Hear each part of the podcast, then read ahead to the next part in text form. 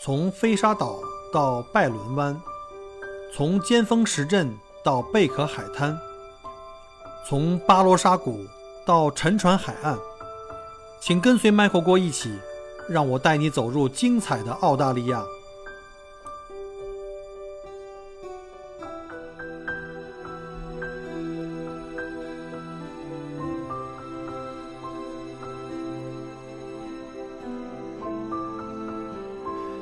各位听友，大家好啊！欢迎再次收听麦果果聊澳洲这个每周的节目。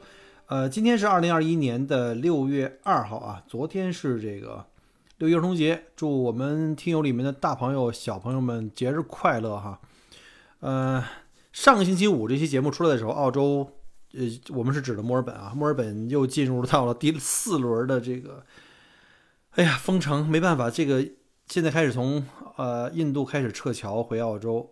最开始两个航班是降落在这个北领地，后来因为北领地因为非常小的一个州，医疗条件很有限，所以呢没办法承接更多的这个从印度撤侨的航班。所以呢，在上周开始就开始在墨尔本、悉尼、南澳的阿德雷德以及布里斯班都开始有更多的航班落地。所以大家可能也听到哈。呃，澳洲最近时间，这个印度的这个病毒啊，就开始引入。当然，这个是有很多原因了。一方面是撤侨，另外一方面也有很多是因为跟他们有密切接触。啊，这次墨尔本被这个临时又被封城，第四次封城。这次呢，是一个好像是在南澳的阿德雷德的一个酒店隔离的一个华人，他回到阿德以后，就是造成社区传染，而他呢，就是在隔离酒店被传染到的。那个就是印度的一个。变种的一个病毒很可怕啊，就是据说这种病毒的传染性和死亡率都很高，所以呢，这个为了紧为了这个安全起见吧，所以墨尔本紧急进入到这个封城。当时是封城说暂定七天，然后看这个当时情况。第一次是发现第一天发生四起，然后紧接着第二天五起，然后再后面就发生十一起，现在好像几十起了已经。所以呢，今天又。那个州政府又特别通知了一下哈，墨尔本延长七天，就是我们自就直接就滚动到十四天了。看来这个二零二零年本来我说可能就这一年咬牙就过去了哈，看来这二零二一年还得接着咬啊，什么时候把我的牙都咬没了，估计也就快差不多了。今天呢，想利用这机会跟大家讲一个最近特别火的一个词儿啊，叫“躺平”。这词儿是我们网络上的一个新的词儿啊，呃，我。我首先我先查了一下维基百科，我一般习惯都是用维基百科先查一下这些专业的这些术语到底怎么解释，咱得啊严格的查一下啊。呃，根据维基百科给出这个解释呢是如下的，它叫“躺平”或者叫“躺平主义”，是2021年中华人民共和国一个网络流行词语，指年轻人出于对国内压抑的工作文化的一种失望、一种沮丧啊，与其。这个跟随社会期望坚持奋斗啊，不如呢选择躺平的这种处事态度，就是我奋斗不起了，我坚持不下去了，干脆我就破罐破摔，要躺平在这儿，就大概就是这意思吧。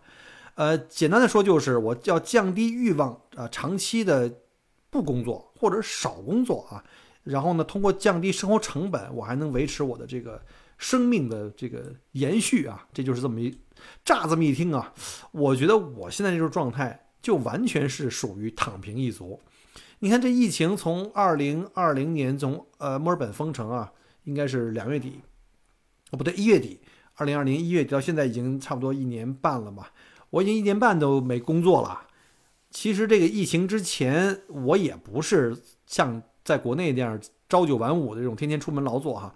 我是做旅游的这个行业有一个特点，它就是。就是旺季你忙死，然后淡季它倒也不至于就闲死啊，反正就是比较自由啊，比较自由，在家里办公，然后呢有团就带团，没团就就就就歇着。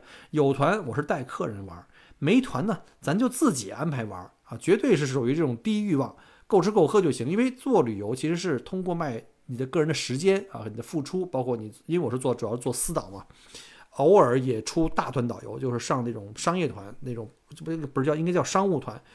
比如像包括之前矿大呀，包括之前的另外的商务的这种商务的团，他可能对导游有一定要求，他可能就请我过去做导游，就坐大车上那种三五十人大巴里拿麦克风的那种。那大部分时间呢，其实我是做定制游，就是一个车里面坐一家人或几家朋友这样的。其实很就是怎么讲，就是你通过时间挣钱。我们知道，其实就是你手停嘴停嘛，对吧？其实挣不了太多钱，但是还好，我们全家生活成本也并不高，因为来澳洲这儿，呃，买这辆房子基本上也都没有什么贷款吧。这又又变成这个凡尔赛了，算了算了，这是之前因为在国内咱也是拼搏过的，对吧？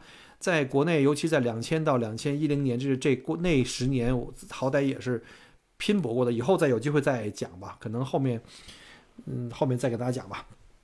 然后，所以呢，我呢，其实我对生活的这个成本的这种要求啊，并不是很高，因为吃饭都自己都在家做饭吃，呃，出去吃的也不多，对吧？主要是一方面是贵，另外一方面确实有的时候多一半的时候吃不到自己喜欢的，我觉得还是自己家里对吧？我有私人大厨，咱有陆老师呢，对吧？所以呢，我对那个尤其那种各种奢侈品牌，咱也绝对免疫，没有这种欲望。你让我买个驴牌包，就包括我们家陆老师。他本身原来是个医生，对吧？在北京也没时间背那些包，上班都是什么白白大褂，对吧？然后天天那看着显微镜啊，看着那个电镜啊、光镜啊，然后什么各种的切片呀，人家也不能什么戴个戒指啊，什么什么大戒指咱也没有，对吧？咱大钻石戒指咱们真的没有，所以呢，我们俩这对这个这个这种奢侈消费也没有这愿望，一切从简。你看我们花的最多的钱可能就是出去旅行，全家人出去旅行，但是我们去旅行也不是那种。像你们想象那种说五星酒店，其实也不一定啊。就是我们随遇而安啊，我们只求风景独特，风景要美。我们对食宿要求特别的低，比如说干净，像什么一般的 motel 哈，非常干净。我们三个人就住进去，可能也就呃两百刀左右吧。然后呢，好一点酒店，像度假，你旅行跟度假还不一样啊。比如你度假去黄金海岸这种的话，你可能或者在某个小岛上，那他就那你就就那间酒店，而且特别贵。那比如说可能五六百块钱澳币也有。那不太一样，但是一般情况下，我们对吃跟住都算是比较要求比较低的，啊，妥妥的一个。我觉得我其实现在状态就是躺平一族，还得吃救济的，啊。另外，其实我们还有一个东西要探讨，就是就刚才讲过什么这些名牌啊，还有追求各种的名牌的包啊、名牌的表啊、什么车呀。其实我们想一下，那是属于我们生活中的一种叫做欲望，但是你真正生活的最本质的生活内容里没有它。对生活本质会有大的影响吗？不一定有。我在北京的时候，原来在啊那几个就是也算是什么这个丰盛前五百，或者说甚至前一百吧，就是这个全球五百强，甚至前一百强里的很多公司，有很多刚入职的那些新员工，其实工资并不高，可能一两万块钱，但是我看他们都是开的特别棒的车，比我的车还好，然后都是背着名牌包、高级化妆品。我说这帮小女生们，我说你们你们这个工资这一个月。砸进去的好大一比例在公车、公房，我不知道有没有房啊，反正，对吧？我觉得跟他们比，我都觉得特别 low 了已经。但是我们回头想一想，真正那些东西是一定能帮助你提高生活质量吗？我开一个丰田就一定比你开的奔驰的生活质量就低吗？我们要好好想一想欲望跟真实的生活的需求的这个关系啊，这有点扯远了哈。然后呢，我就就这话题，我就跟我们家陆老师聊天。我说：“你看，现在我已经名正言顺的进入到躺平一族了。”就人陆老师说了：“说你可快拉倒吧，你这哪叫啥躺平族啊？这口音是我自己加的啊。陆老师是妥妥的北北京人口音啊，北京口音。我这是特爱加这个东北口音，那不是带着自带喜感，对吧？”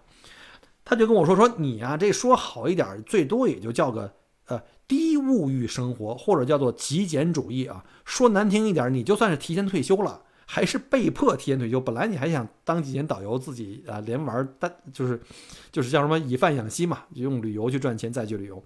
他说：“你看，现在国内一些公园里的大妈、大爷大妈们，其实就跟你这状态差不多。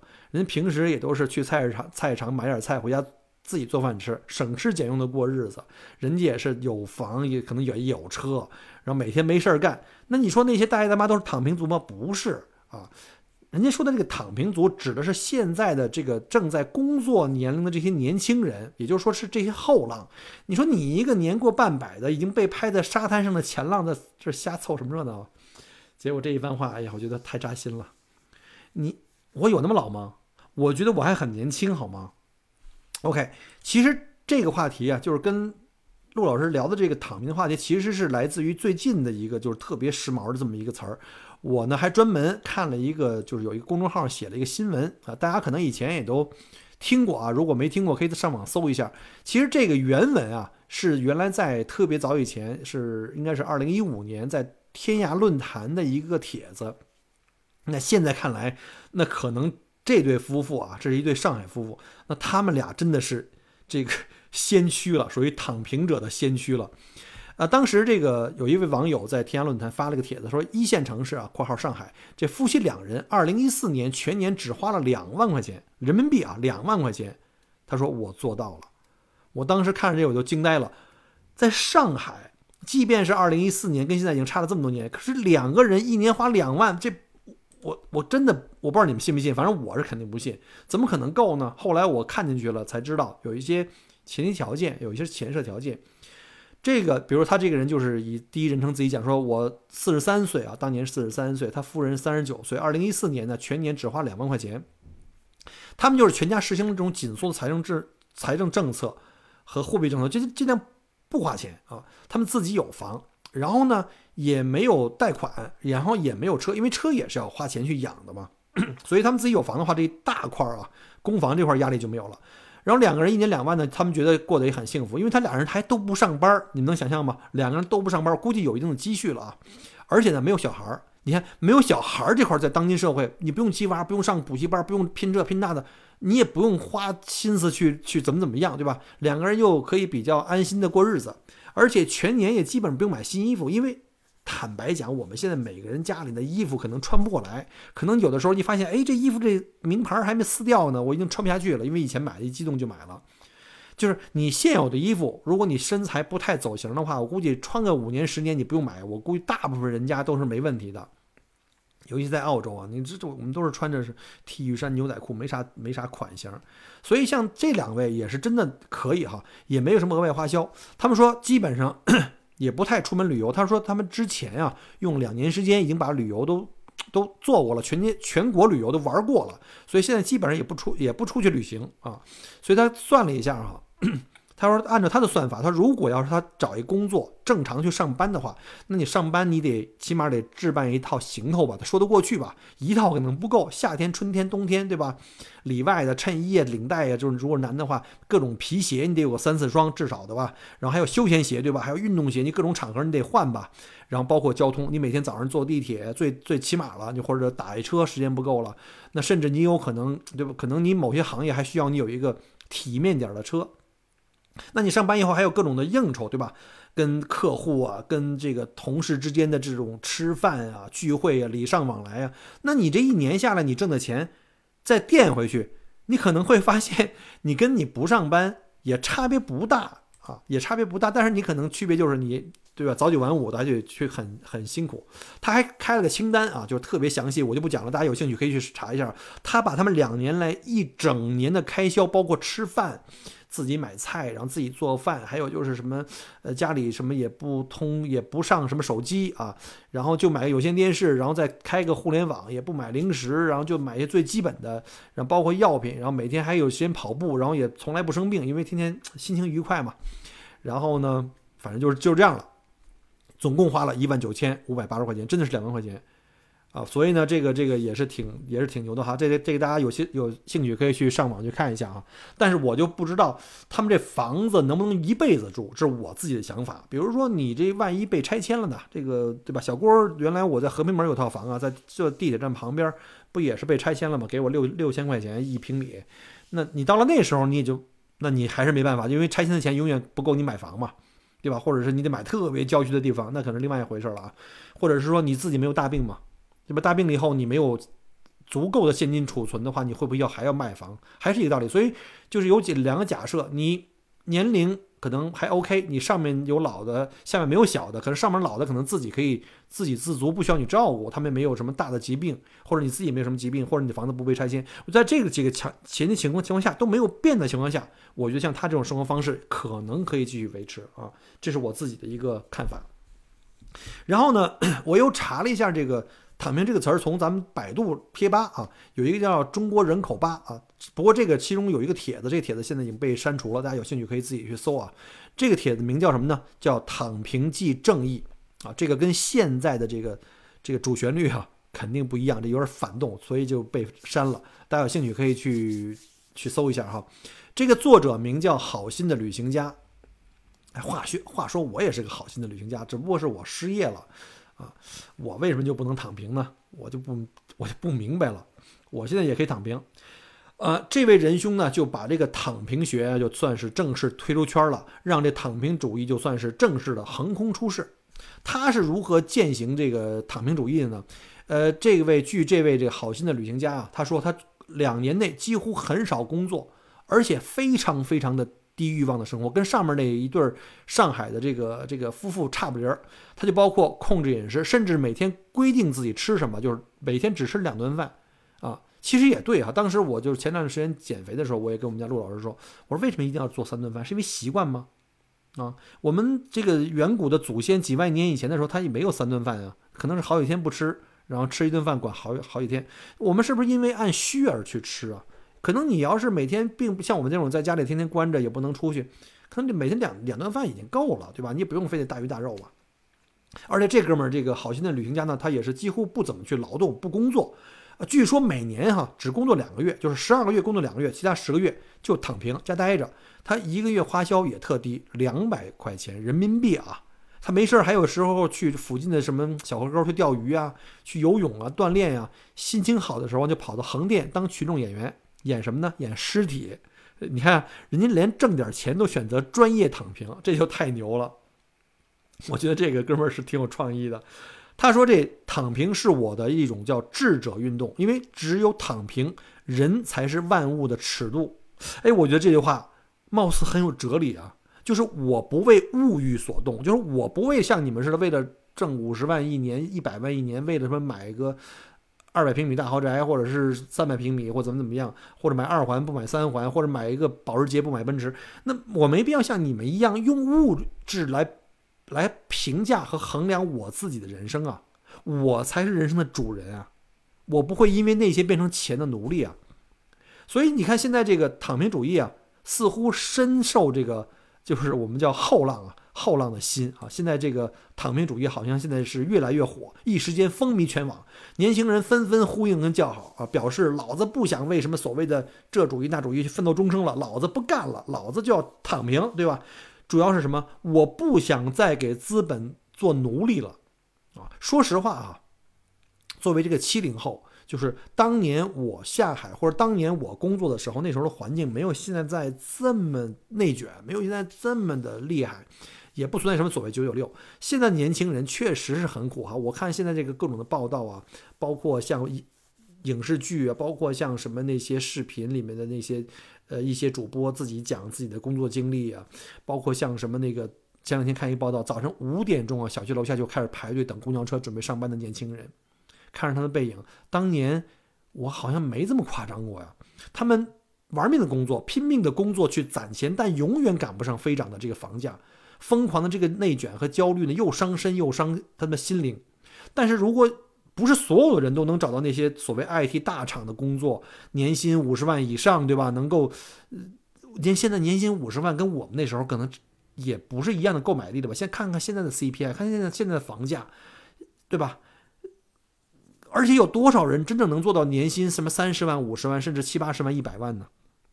绝大部分的人是无力改变这种现状，所以我相信，在这个金字塔最下面的这些年轻人，可能就。我已经，我如何去拼九九六七零零七也好，我可能也没办法达到我或者社会对我的预期，或者我给我自己的那个预期了。那干脆我我不干了，行吗？我撂挑子了，行吗？既然努力也没什么用，瞎当什么奋斗逼啊，对吧？不如采取主动，我自己主动自身降低的欲望。我跟你讲过了哈，欲望跟你的这个这个需求不是划等号的。你仔细分析一下，其实好多欲望是可以放到一边去的。那我如果只是为了我的生存的最基本的需求，那我看一下的话，这个减低的开支是很可观的。那我干脆可不可以选择我退出内卷，退出这种这种耗尽我的心灵、耗尽我的肉体的这种竞争，对吧？我觉得是不是也是另一种另辟蹊径来缓解我的生生活压力？生活有很多种不同方式，是不是一定大家一定要去百万大军去挤那个独木桥才是唯一的出路呢？嗯，说到这儿的话，我其实想，我就刚才说到我自己，对吧？作为七零后的我，我就像我七零年出生，家里最小，当时我就考到东北去，然后后来毕业回到北京。当时我想一下，我年轻的那时候，我们那个年代似乎真的没有这种概念，说有躺平，说我什么都不干就靠父母。那谁会让你靠？别逗了，家里四个孩子，你靠自己，可能还差不多，可能甚至那个时候是生的很多孩子，比如像我们那时候。呃，基本上我们的邻居里都是三个、四个，甚至还有五个、六个的。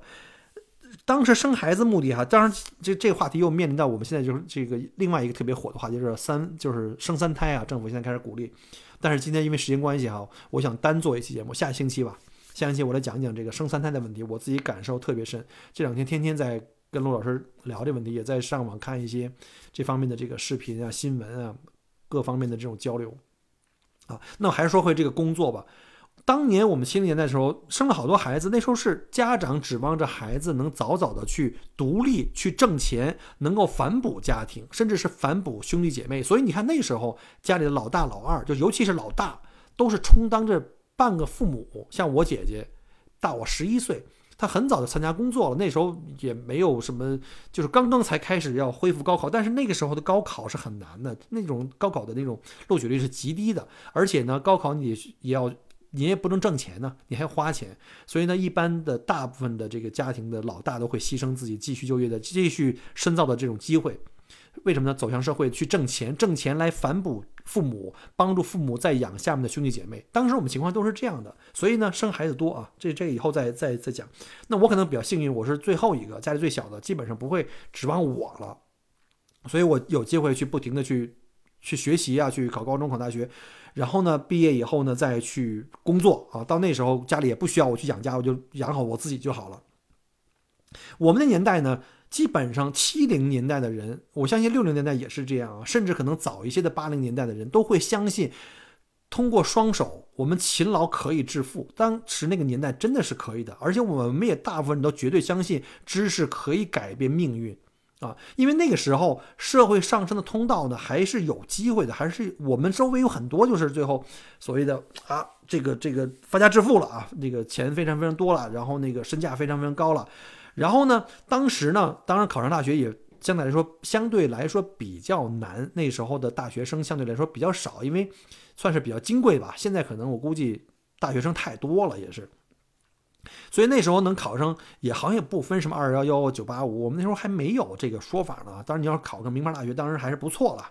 呃，你考上大学，大学毕业以后就算是所谓的干部身份啊，你有个干部指标了，所算是一种知识精英的一个代号吧。还有一部分人选择下海经商，我有很多同学可能没上大学啊，他可能高中毕业就或者是考了技校，然后干着干着就觉得没意思，就下海经商。当时机会很多，哪怕你当时当个个体户，倒点啥都能够。发点财，当时我们时髦有一句话叫“万元户”嘛，但现在看来万元户，对吧？那个时候万元户那是真的是太有含 含金量了。现在万元户，对吧？什么也不是。然后呢，你像那个时候当个万元户都不太有很高的这种科技含量，你就卖个倒卖个牛仔裤，去广东批发点服装到北京来卖，都肯定都行。去动物去动物园批发市场啊，现在可能都没了。原来我住的那个那个百元庄。那条街上，干家伙上场那条街上都是那个小铁棚子，都是各种卖衣服的、卖这卖那的，全民经商。你只要你肯干，挣点钱，买个房，甚至你买个车都不是啥问题。所以那个时候呢，这种上升通道和这个通过双手和劳动、勤劳的这种付出，能够有相应的回报，是完全是划等号的。啊，后来当然这个我的运气比较好啊。这个可能因为大学的时候对英语的这个好奇，学的可能比较多。后来进入了外企，英语帮了我很多。然后尤其当时进外企，那那都是这属于叫什么金领、白领，对吧？属于那种人人艳羡的那种。那那时候你想有多少人有护照呢？有多少人坐过飞机呢？那时候我们就没事就啊，对吧？可以西装革履，没事就是坐飞机就那什么一星期坐几回那种。而且你的收入啊，那时候尤其是收入一说，哎呦你在外企啊，有那种。那种眼神都不一样，因为确实那时候的外企的工资的收入非常高。你想，当时我刚毕业分配到建设部设计院的时候，我的工资才，呃，基本工资是二百多块钱，不到三百。然后呢，加上平时画图乱七八糟的一些，就是一些怎么说呢，呃，分的奖金吧，一个月也就七八百块钱，了不起了，人民币啊，那时候我还算是挺满足的。当时是一九九四年，你想我当时下海的第一份工作。差不多就给我一个月三千五百块钱底薪，当然你还有可能有一些奖金啊，什么什么这这那的。那时候对我来说就已经好好高了，对吧？那时候还是好高了。当时去外企，我们当时还没有这所谓的什么九九六啊，什么这个那个的。我我前段时间看了一个电视剧啊，我觉得挺好的，虽然后来改的跟原著哈不太一样。我看过这小小说叫《大江大河》，那个书写的还是就是说白了就是说难听点就是更像说人话，对吧？一改成电视剧以后，可能因为审查的需要吧，就必须得伟光正、伟伟大、光明、正确，就得更加得往上提高，所以把很多人物的刻画呢就搞得。不像人，就像个神了啊！就像什么宋运辉那种，其实他的人物角色在书里不是那样的，在书里更像个人啊！这就又扯远了，我们再绕回来。你看，其实那个角色里，其实就反映了当时我们那个年代的一个侧面的一个反反应吧。比如像宋运辉，像雷东宝，像杨巡啊，一个大学生，一个村支书啊，还有一个就是一个个体户。他们分别在国营企业，还有这个农村的这种集体企业，甚至是私有企业，一路通过自己的奋斗获得成功。呃，要说有风呢，就才会有浪。和改革开放，就当时的八零年代的改革开放，确实造就了这么一个整个社会积极向上的一个大环境。所有人都是特别有着干劲儿，而且都是有希望。因为太多的这种成功的案例在前面，并不是说像我们现在，哎，现在有马云啊，现在有王健林，但是对我们来说太远了，几乎。我都绝望了，我不可能做成那样。但是在当年那个年代，像这种榜样的力量是很容易出现的，在你身边，你同学、你的亲人，甚至你的这个这个长辈里就会有这样的，而且你很容易复制。那时候的机会非常非常多。当然了，这故事里也有好多什么这种一众官二代乘着呃父辈的风，轻而易举的就翻起了浪。这种就比如说那时候啊，现在也是一样啊，现在还是一样。只不过现在呢，只不过呢，这个。阶级差别更大了，而且这种这种阶级的隔绝啊，这种隔绝这种中空地带中就越来越强了。就是我们在阶级之间这种跨度越来越大了啊。呃，不能再说了啊，再说这节目又快没了。但是我们看那个这个电视剧里面这个角色，同样在农村出身的这三位主主角哈，他们都有机会成为大江大河中的前浪，对吧？但是就是这样的故事，就换到了现在，你觉得还有可能发生吗？对吧？如果农村里再出现一个宋运辉，对吧？就是哪怕你是读书人，还有像雷雷东宝，你可能是个小村支书。当然，现在村支书不一样啊，大家都懂的，我也不说了。我只说，他如果凭的是自己一就是两只手，什么也没有，还有包括像杨巡那种自己去通过这个这个这个倒卖倒卖吧，当时叫倒卖倒卖啊，其实现在叫叫合法经营商了。如果他们换做现在的零零后或者是九零后，还有机会吗？是不是也要选择躺平呢，或者被动躺平？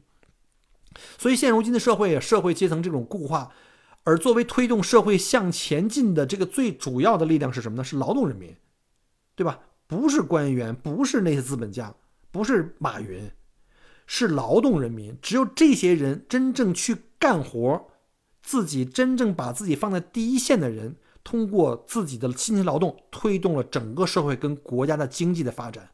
啊除了九九六，甚至零零七，现在目前就是这样，对吧？大学一毕业就是失业，各种现在我还看到好多那种，就是什么这种各种的无良媒体啊，这个天天忽悠你。就是我之前讲过，前面为什么那个帖子被被删掉了，就是那个对吧？这个这个躺平即正义那个帖子为什么被删掉了？因为很多主旋律嘛，就告诉你某某某放弃了百万年薪回家种地瓜，结果收入年薪千万。对吧？某某什么硕士生，什么加入了快递小哥的行列，年收入什么什么一百万，这种毒鸡汤我都，唉，我都无语了，点赞率还那么高，哎，我也不知道现在是傻子太多了，这个骗子都不够用了，还是怎么着？所以个人的努力可以得到什么，和大环境有着一个非常。密切的联系，甚至是必然的联系。我们七零后人那时候大学没扩招，大学生还比较金贵，甚至还包分配，对吧？也不用非得九八五二幺幺，大学生都是香饽饽。比如我就当时就是这样了，对吧？然后呢，最后我就算即便我到了外企的时候，说实话也没有九九六。当时我觉得还嗯几十万年薪，我觉得还是真真香的啊！而且那时候北京房价几千块钱，我买的第一套房子，北京万科万科青星家园在东五环，就是京哈呃京沈呃京沈高速，那出口，我记得特清楚。我当时买了个一层的，前后带花园的那种房子，才四千一平米，啊，你想想四千一平米，贷啥款直接买了。现在的朋友们，哎，现在我们在大厂工作的朋友们，你们挣五十万甚至一百万，北京咱也甭说这个什么二环三环，咱就是五环，你随便一套房，你多长时间能挣到，对吗？好歹小郭当年也是好几家这个顶尖外企的这个供过职，收入颇丰啊。这个但是那时候说实话也没有九九六，经常是浑水摸鱼，摸鱼摸得还挺熟练的，一家家干过来，每次往上跳槽都能工资再加不少。所以我我没想过躺平，为什么呢？我为什么要躺平啊？这钱相对来说还是好赚，所以我当时就按部就班的谈恋爱、结婚、生孩子、买房买车，认认真真工作，认真的后来创业，因为我周围很多人创业也都。发财，你自己打工嘛，永远是打工是有一个封顶的，对吧？你打工就是打工的，而且对吧？万一哪天企业不需要你了，把你干掉了，你还是没办法。所以呢，也自己去下海去创业，认真的生活。我当时觉得非常理所当然，这是当年七零年代的大部分人的一个算是标准的规定动作吧，呃。当然了，我周围还甚至还有很多自己创业的小伙伴儿。当时我从小学同学、初中同学、高中同学，有好多学历都比我低的，没上到大学，甚至或者说没上这名牌大学，人家现在身价都比我高多了。所以当时的那个七零年代，我觉得环大环境是相当的，就是公平，对吧？上升通道呢都还是比较开放，啊。反正现在就不说了啊，现在这个环境大家自己各自体会吧。所以呢，这个陆老师也说的对，其实我不属于现在网络上说的那些躺平族。我在年轻的时候经过自己，我努力过，但是我的努力得到了社会的合理的回报。我知道叫合理的回报啊，咱也不是富二代，咱也不是官二代，咱也是通过努力、通过聪明才智去赚的钱。我只是说。我比较幸运，当时我挣到了自己的第一桶金，而且呢，我用这第一桶金呢，我也可以现在享受所谓的叫提前退休的生活。我只是可以去享受生活，选择自己想要的生活。为什么我现在可以去当导游，而不是去干别人所谓的？哎，你为什么你考了证不去卖房子，一年二二三十万澳币？为什么不去做移民中介呀？因为我可能觉得那些东西并不适合我，或者并不是我最喜欢的。而我现在选择的这个呢，就类似像半躺平吧，我干一个我喜欢的。挣不挣钱无所谓，挣多少钱也无所谓。我对生活短期没有这么这么大的压力，啊，我就是因为在那十年里积攒了我的这个足够的这个，呃，怎么讲，退休金吧，啊，而现在的这帮年轻人，我相信不是他们并不想努力，对吧？不是他们不想努力，而是他们已经经过反复的努力呢，反复的被现实打败，他们反复的被一盆盆冷水浇过来。他们最后的心里是绝望，他们心里就想的是：臣妾我实在是做不到了，对吧？躺平族的感觉，我举个例子，就好像是蜂箱里的那些蜜蜂，一辈子辛辛苦苦、辛勤采蜜的工蜂，采到的蜜，最后呢是归这个养蜂人，养蜂人把这个蜂蜜全部拿走去卖掉了，只是给他们留下来，让你保证你不死的。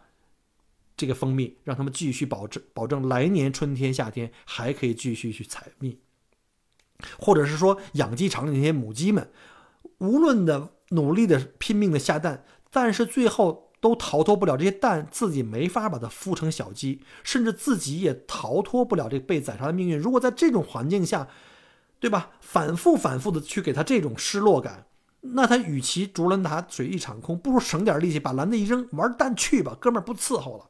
对吧？他们不愿意卷入社会系统给他们设定好的这种程序，就好像我们看的《黑客帝国》的电影那个 Neo，对吧？他是被唤醒的，那还有很多人没有被唤醒，或者慢慢可能会有更多人会被唤醒，对吧？他们逐渐的开始不愿意在这个快速拥挤的进程中成为资本的奴隶，因为他们根本看不到光明，他们追求。就是所谓的那个幸福的彼岸无法达到的时候，他们就肯定会选择放弃。于是他们选择什么呢？大部分人可能会会选择我，我不谈恋爱行吗？或者说我谈恋爱我不结婚，或者我结婚不生崽儿，或者生崽儿我不买房，那那不可能，肯定是或者说我不买房，对吧？我住在父母家里，我也不买车，我出行有公交，对吧？然后我或者我也不创业，没有那个风险，我也没有这个第一桶金去创业，尽量减少被迫出售自己廉价的劳动时间。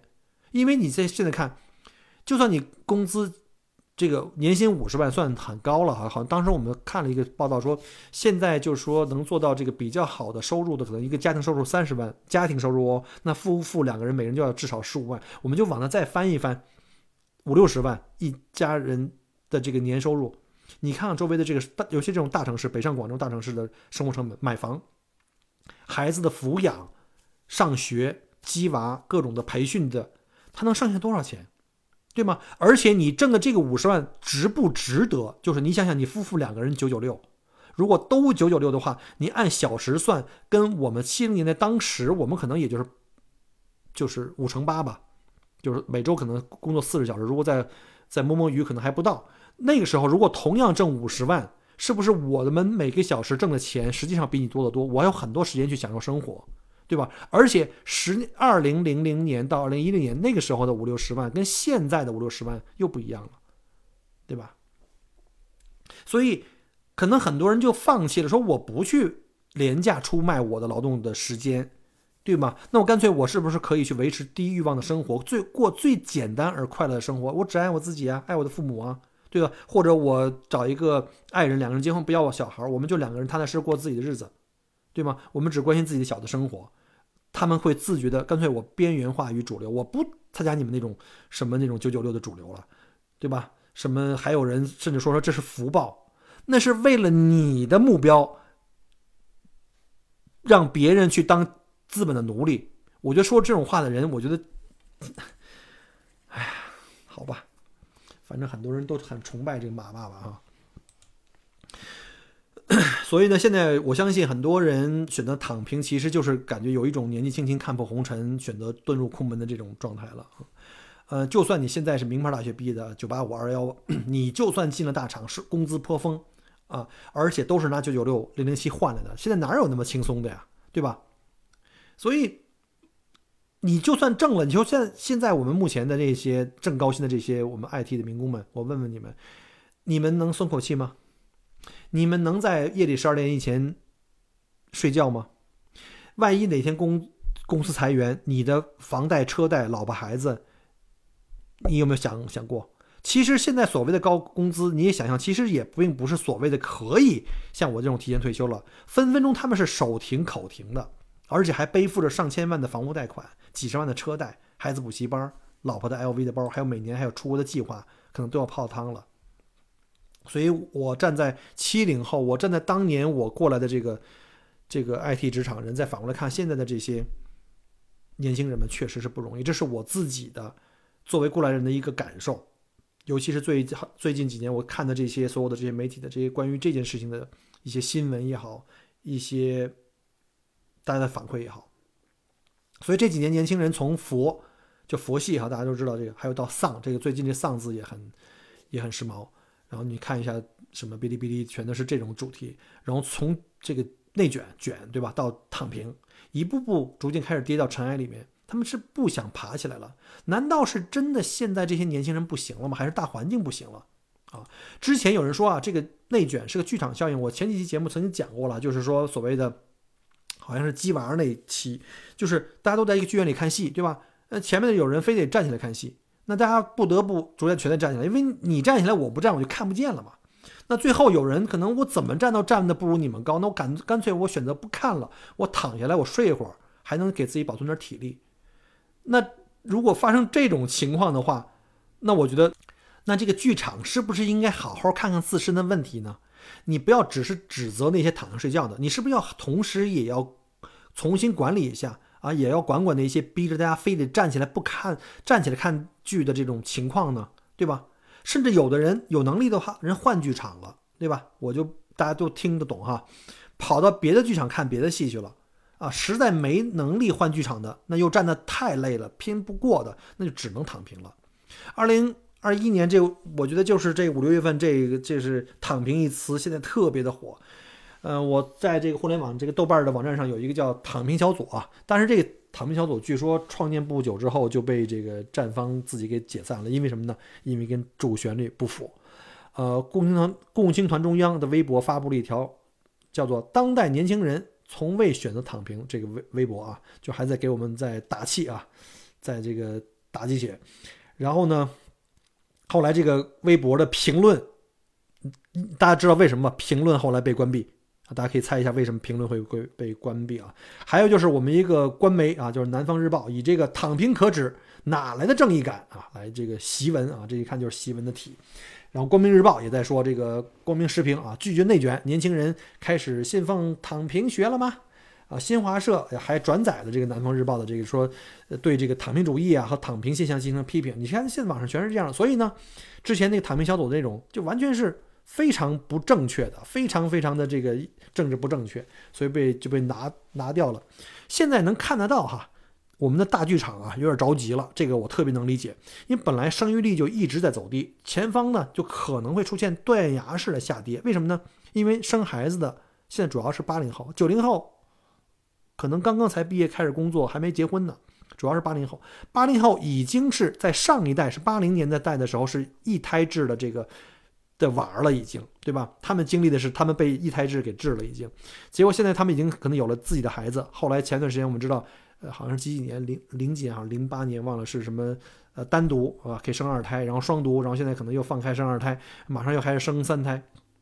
关键是，如果九零后都不愿意生，都要躺平的话，那将来可能是断崖式的下跌。那未来进剧场的人、来观剧的人数量就会保证不了了，对吧？剧场只有出去的人，没有进来的人，这剧场人越来越少。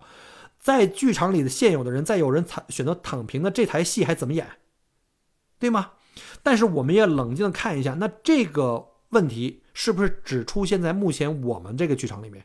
其实我看了一下这个数据，哈，网上数据。包括在日本，日本那个剧场，还有韩国剧场，其实很早以前就已经出现现在这个问题了。其实躺平青年的鼻祖啊，还真不是我们。那日本的是基本全国躺平，现在躺平的问题很严重了，而且就躺了好多年了啊。这里有好多叫三不青年，不爱出国，不爱工作，不爱出门，天天在家里宅着。宅男这词儿不是我们发明的，是日本人发明的。还有一个词叫三无政策。啊，什么三无呢？无气力、无感动、无关心，就完全漠视。我也不参加那种竞争、高竞争，因为日本的社会那竞争压力也是很大的。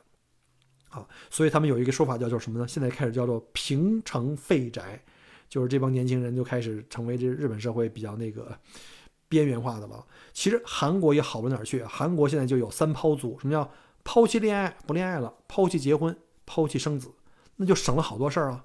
不那么累了，对吧？还有据说还有五抛的，就是抛掉住房，抛掉人际关系，我自己就这就跟跟这个去那个当和尚就没啥区别了啊。最高的据说还有气抛，就连梦想和这希望都抛弃了。那包括像现在的台湾啊，年轻人呢对未来还有很多人就是没有任何期待，比较消极的生活。其实“小确幸”这个词就是台湾青年的一种标签，“小确幸”啊，就是对眼前的确定的幸福。我们只管今天的安乐，不愿意去想太远太多的未来。你说他积极吗？我不知道。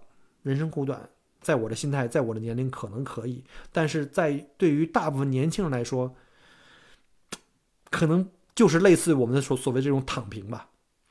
啊，我觉得躺平这种状态，其实可能会形成一整个的我们叫东亚的魔咒，就是。其实不光是中国，包括日本、韩国，包括东南亚，所有这些人口非常多的、竞争非常激烈的这些国家，其实这种情况是非常非常普遍，而且是一种趋势，啊。话说整个东亚地区都是因为这个竞争激烈、疯狂的内卷，而且各种上升通道都是一样的，包括泰国，你看情况也是一样，各种高收入的机会都已经被垄断了，啊，资本根本不给我们更多的机会，只希望拿我们去当做机器，啊。年轻人想要获得体面的收入，那只能是给。跪着给资本打工啊！大家都困在这个资本垄断并控制的这种系统里面，他们规定游戏规则，不是我们选择的啊！而且我们只能是大部分人百万雄师在这个小独木桥上拼命在抢夺资源，争夺非常非常小的可怜的这个生存空间，未来和希望呢却越来越渺茫，对吧？你看我们周围这些剧院都上演同样的剧，你去哪个剧院都得，对吧？都是一样的，所以所有的剧院都需要反思。对吧？我年轻那会儿，我觉得我们的剧院里的节目啊非常精彩，轰轰烈烈，剧院也不拥挤啊。虽然位置啊各有前后啊，有偏有正，对吧？有人家官二代、富二代那是另外一回事儿，但是绝大部分人都能够认认真真看剧，都能够投入到剧情中去啊。现在你看这剧院拥挤，人越来越多啊，因为这资源越来越少，搬板凳的、踩梯子的各显神通。好多那些社会边缘或者底层的没凳子、没梯子、没爹可拼的，对吧？这是无论如何也不能看到完整的表演了。那剧院呢，要维持好秩序，国家要切实帮助这些年轻人，降低他们的生存的成本，努力要给他们的的生存或者他们的工作付出，要给一个相应的合理的回报。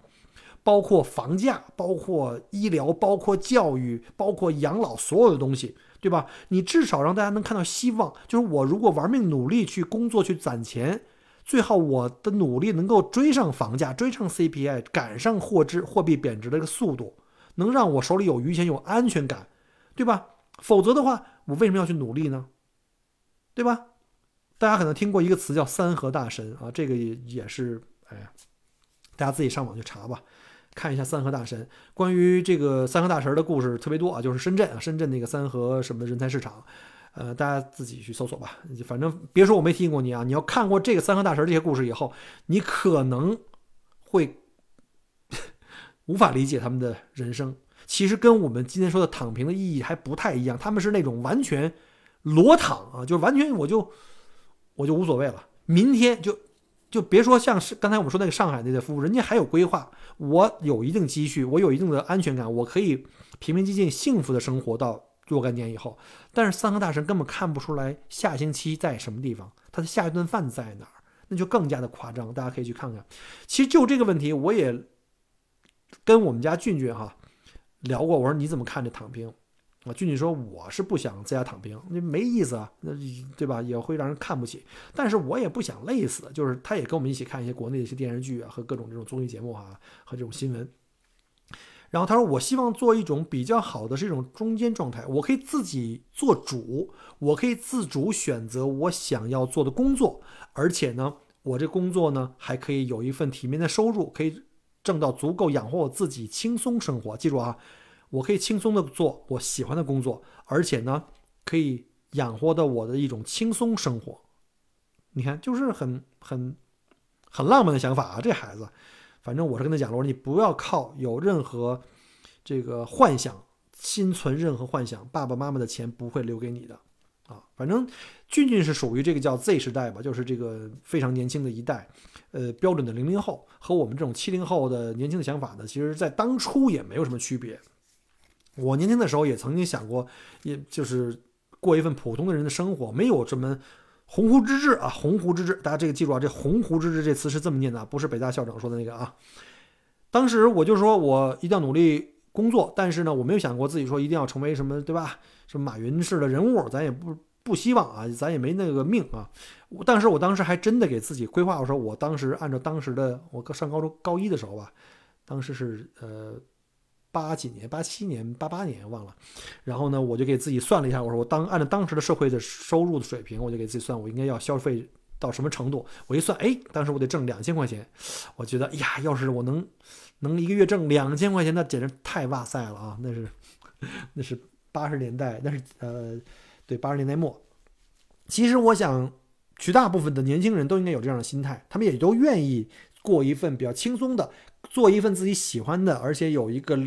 体面的收入啊，其实大家也不是说那种特别过分的奢求。当然，你要说我一定说我一个月挣一两万，我非要买，对吧？我要非要买保时捷什么保保时捷什么九幺 GT 三之类的，或者我非要买在二环的一个什么四五千万以上的大豪宅，那我觉得这种奢求的话，那那也就是很少人吧。大部分人还是想过一个特别踏实的普通人的生活，找到一种平衡，就适度的工作，然后呢还有机会去享受生活。对吧？还有一个体面的收入，可以有一个自己的，呃，和睦的小家庭，有一两个孩子这样的，这是一个非常非常合理的要求，对吧？但是前提是你要能通过我适当的付出来换回适当的回报，对。但现在一切都非常太过极度的压榨、极度的内卷、极度的竞争、极度的这种生活成本的这种提高，对吧？或者是物欲。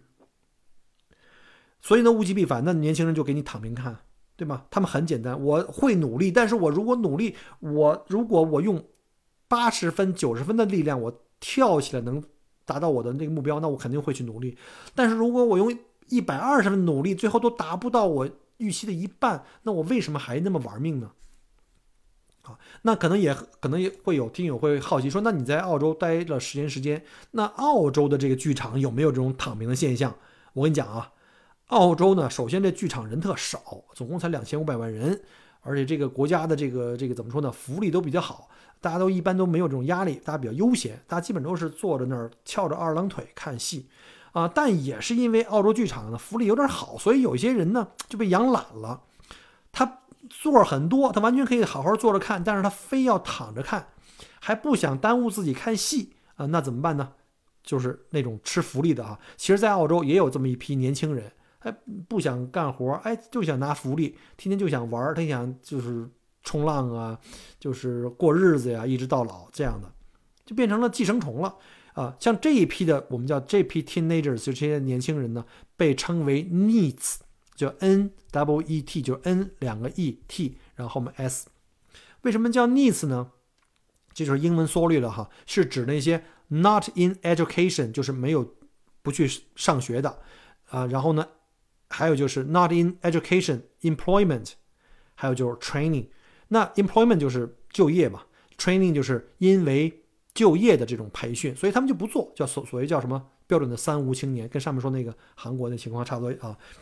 呃，我看了一个二零一六年的一个报道哈，当年澳洲大约有五十八万人，十五到二十九岁，你想正好是劳动力的一个年龄，这些澳洲年轻人是什么三无青年？其中三十六万年轻人说想找工作，但是找不着。这个我跟你说啊，这画等号的，不是画引号的，我觉得这绝对不会是找不着。然后，然后呢？有二十二万年轻人说根本不愿意工作，这就是他们的实话。这些熊孩子们在成年之前基本是靠父母的，成年之后呢就赖上政府了。根据澳洲相关法律规定啊，凡是年满二十一岁且无业的澳洲公民，或者持有就海外移民持有 PR 两年以上，都可以从澳洲的社会保障中心所谓的这个 Centrelink 申请名为 New Start Allowance 的这个失业救济金。这个失业救济金呢，旨在向无业的青年人每两周发放六百二十点八澳币，也就是大概是一个月是一千二百多澳币吧，相当于，呃，乘五的话六千人民币吧。就是你失业了，政府给你六千人人民币一个月。其实你如果没有租房的话，这个只是给你自己作为生活费是足够足够了。在疫情期间呢，这个补贴呢又扩展到这个 Job Keeper 了。Michael 之前那个。失业也是领过一段时间，但是到今年三月份彻底结束了啊，彻底结束了，就逼着我们要去找工作了。所以呢，你看 Michael 也在积极的自救啊，积极自救，包括在 我们在在群里开始做一些代购啊，做一些代购，不是代购就是我们叫什么带货，带货对吧？然后呢，那个 JobKeeper 呢，最高的时候每两周曾经到过一千一千五吧，我记得，嗯，你说这种在澳澳洲这种这么好的福利，是不是有点就是躺赢的感觉？但是呢，这种给懒人被乱懒人乱领福利这种这种情况，其实是广大纳税人是非常不耻的哈。你别看，别看我领过，但是我也纳税啊，对吧？我是没办法，我是真的失去工作了，而且现在政府也是缺钱，因为这两年经济不好，再加上疫情，所以呢，这福利你要领的话，你首先你得足够穷才能领。第二个话，你还要加通过家庭财产测试，只有在疫情期间，家庭财产测试是不被不被用的，就是给一个特别的呃审审批。那你得证明，反正总总而言之，你得证明你穷的叮当响啊。然后呢，你还要向政府证明你得去努力找工作了，不能混吃等死。所以呢，领取失业救济金的人士呢，必须与这个就业呃服务机构呢联系，并且每个月汇报你至少一个月去出去求职过四次啊。你要是不好好找工作，也不给你钱。曾经我那个店里就来过这种年轻人来面试投稿啊，但是我看那表现根本不想我雇佣他。就那意思，你快赶赶紧跟我结束面试，说我不合格就完了。就那意思，我就可以去政府继续吃救济了。反正这种情况也有。所以呢，每一个剧院或者说每个国家吧，就直接说白了吧，都有他自己自身的问题。那每一个剧院自己要认真想办法解决这个问题。光喊着这躺平可耻，我觉得没啥用，没啥用。你要想办法把这些放弃努力的这些躺平的年轻人给拉起来。你光你光是跟他那儿喊，你这个这样不行，这样不对，这样可耻，没用。因为他为什么要愿意站起来？是因为他觉得有希望，对吧？如果他站起来了，他能有凳子踩，能有梯子上，对吧？他也愿意站，他都没有这机会。所以呢，国家得去管一管，能不能我们把这内卷的环境去改变一下，另外给年轻人一个更好的就业的机会，还有他的付出和他的收入得相正相，呃相提并论，得得得适度，对吧？不要助长那些什么所谓九九六、零零七还是福报的这种这种血汗工厂。否则的话，这帮年轻人反复被资本去剥削，而国家又出来不管的话，我觉得这种情况不会得到真正有效的被治理。反正无论是哪种人生吧，不管你是选择躺平还是拼搏，最主要的还是要看你个人内在的这个他自己的需求的这种动力。因为每个人想不想做，是要看他自己的内在的动力，他自己想不想做。对吧？不是有那么一句鸡汤的话吗？就是你想不想赢，取决于你有多想赢。当然，如果大环境不配合的话，你大环境是一潭死水的话，所有人都想去拼命，但是没有机会给我们，那怎么办呢？对吧？就还是我刚才说那个，如果我通过我的拼搏，我努力八十分、九十分，甚至一百分，我可以得到一份稳定踏实的收入，可以养家糊口、供房、供车、供娃，那我相信百分之九十九点九九的年轻人一定不会选择躺平。对吧？但是如果你让我用一百二十分努力，啊，即所谓的九九六零零七才能勉强糊口，而且望着大城市那个高起的房价，最后还有婚后的什么生娃、鸡娃的各种的经济和心理的压力，就好像逆水行舟。那我，那我是不是可以换一个赛道去玩呢？这就是上面我说的那个那两个，我觉得那对上海夫妇，他们可能真的。是属于人生赢家，因为他们想得很明白，知道自己要什么，对吗？他们可能之前也经历过我们现在年轻人经历过那些东西，也许对吧？他可能会想：我为啥要给这些资本做奴隶呢？我不如回归生活的本质，抛弃那些虚妄的欲念，对吗？只关注我的跟我生活息息相关的这些基本要素。那我满足这些基本要素以后，我有大量的时间可以提高我自己的生活质量。苏格拉底曾经说。未经审视的生活是不值得过的，啊，意味着这说这样的生活呢，不是我们所谓的通过世俗的物质的方式来评价的这种生活方式。就绝大部分人目前我们在在这儿，对吧？这个红海的这个世界，我们所评价的这种生活方式，而是真正你扪心自问，跟自己好好的理性的去进行沟通，通过这种理性的。审视自我，审视人的生命的终极的需求，我们到底需要的是什么，对吧？从而你才能得出一种结论，就是我们生活应该是什么样子的。每个人都会有自己的答案。麦克郭在墨尔本，感谢您收听我的节目，我们下期再见，拜拜。感谢您关注和支持我的节目，除了音频节目。也欢迎您同时订阅“麦克郭聊澳洲”同名新浪微博和今日头条，以及同名微信公众号，里面有很多旅行、移民相关的资讯和攻略。如果您正在规划澳洲旅行、留学或移民，欢迎您加入我的听友群和移民交流群，有更多精彩在等着您。麦克郭约您相聚在澳洲，我们不见不散。